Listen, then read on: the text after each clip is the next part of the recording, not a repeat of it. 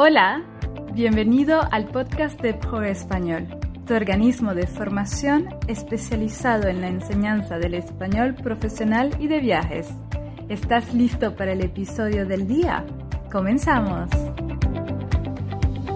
Hola a todos. Hoy vamos a hablar de un error común entre algunos estudiantes de español.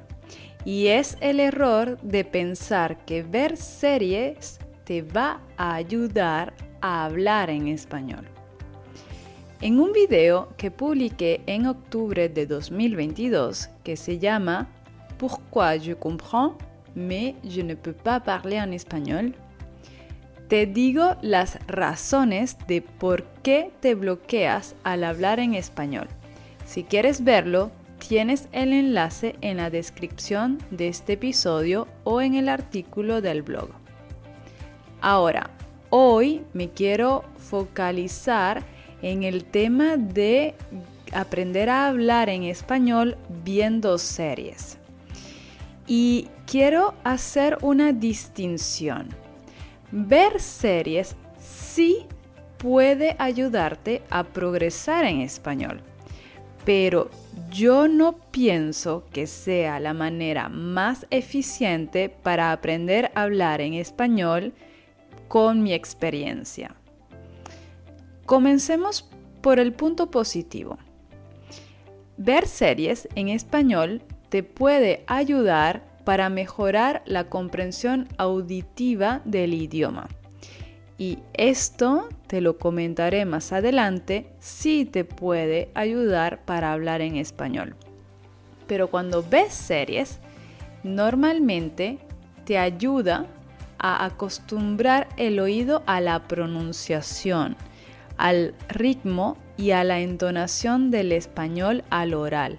Te ayuda a comprender lo que dicen las otras personas. Es igual que ver videos y es un poco más fácil que escuchar podcasts porque tienes la ayuda de la imagen.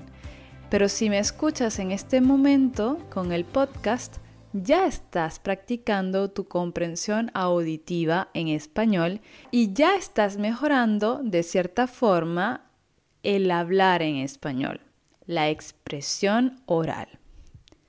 Ahora, sin embargo, para mejorar la habilidad de hablar en español es necesario practicar activamente la producción oral del idioma ¿Qué significa esto? Esto quiere decir que para aprender a hablar, tienes que hablar.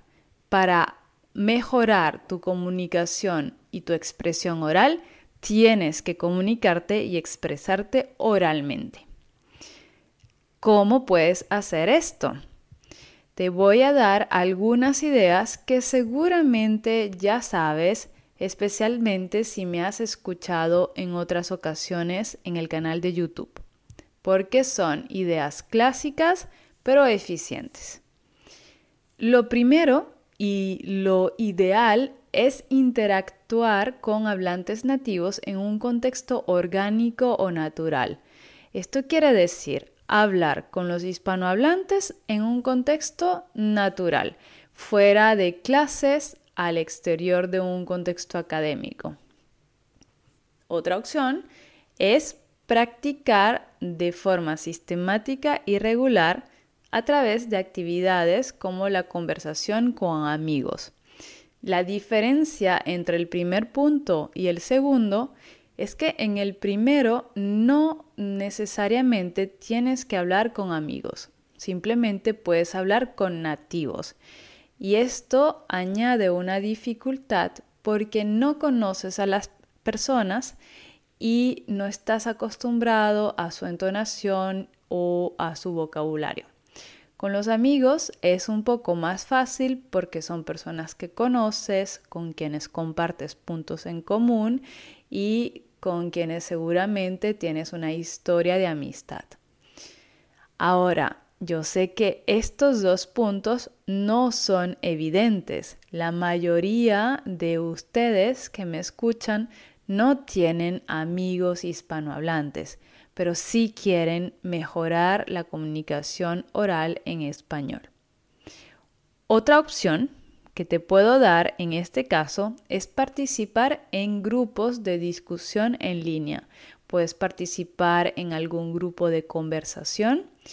Eh, puede ser en línea, como he dicho, o en presencial. Si tienes la posibilidad de hacer reuniones de intercambios de idioma con hispanohablantes, esto es muy bueno para mejorar la comunicación oral. Si no, puedes hacer una actividad en línea por internet, puedes participar en un club de conversación o también en un club de lectura si te gusta leer. En este caso, en Progreso Español te proponemos nuestro club de lectura que se reúne una vez al mes y en el que comentamos un libro seleccionado por los participantes y el profesor. Y por último, en un punto de vista un poco más académico y un poco menos orgánico, pero sí eficiente, es el hecho de tomar sesiones de conversación o cursos de español con un profesor nativo. La diferencia de este punto con los puntos anteriores es que aquí el profesor va a corregir tus errores y tu pronunciación, cosa que no necesariamente van a hacer los amigos o los nativos. Es más, es más probable que un nativo no te corrija a que te corrija. Puede ser porque comprende lo que dices a pesar de posibles errores y mm, simplemente no quiera corregirte o puede ser que no tenga la confianza suficiente. En ese caso es bueno tener a un profesor que sí lo va a hacer ya que es su función. Pero bueno, no todo es blanco o negro. Si volvemos a las series, mi recomendación es utilizar extractos de series para repetir la entonación de los nativos. Si tienes, por ejemplo, Instagram, puedes ir a las cuentas de Netflix España o Netflix América Latina, en donde con frecuencia tienen unos videos cortos de las series más populares y puedes intentar imitar la pronunciación de los personajes. O simplemente en YouTube puedes tomar una sección de un episodio de una serie e intentar imitar la pronunciación. Un poco como Joe y Phoebe en la serie Friends cuando Joe eh, fingía hablar francés. Esto puede ser una versión divertida para mejorar tu español.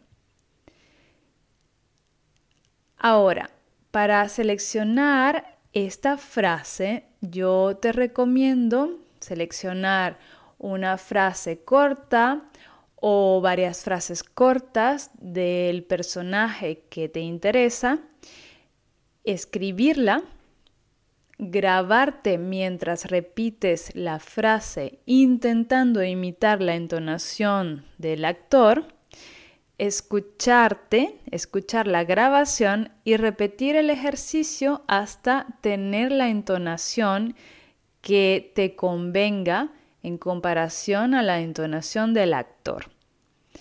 Es decir, repito un poco más fácil.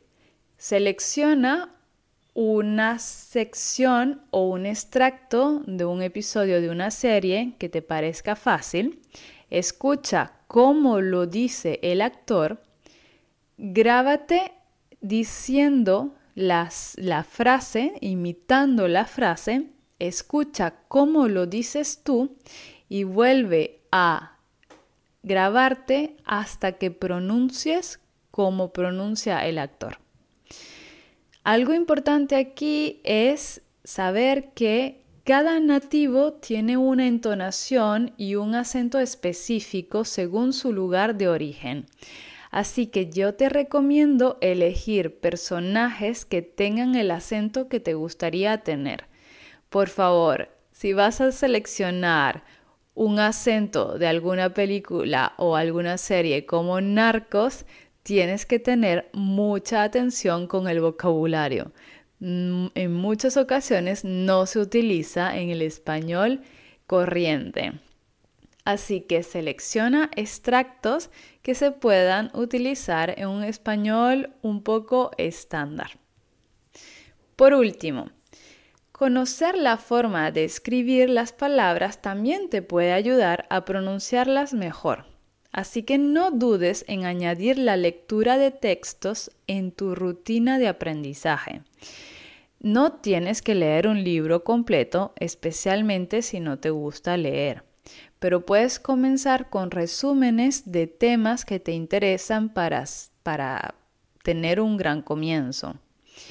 Una recomendación puede ser buscar en Wikipedia un tema que te interesa y simplemente comenzar con el resumen en la introducción de Wikipedia.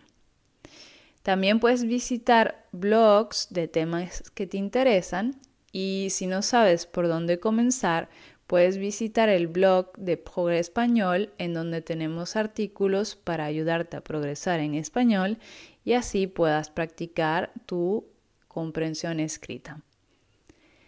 En resumen, ver series por sí solo no te va a ayudar a hablar español pero sí es un buen complemento para practicar la comprensión auditiva y así comprender a las personas cuando te hablan. Sin embargo, si quieres realmente mejorar tu pronunciación en español y ganar en fluidez, debes comenzar a hablar en español. Espero que te haya gustado este episodio del podcast. Si estás en Spotify, en la parte de abajo vas a poder ver preguntas o una encuesta que te hago sobre este tema. Si quieres comentar un poco tu opinión, déjamelo en la parte de abajo de este episodio en Spotify. Puedes responder directamente a través de la aplicación. Nos vemos la próxima semana con un nuevo episodio del podcast. Adiós.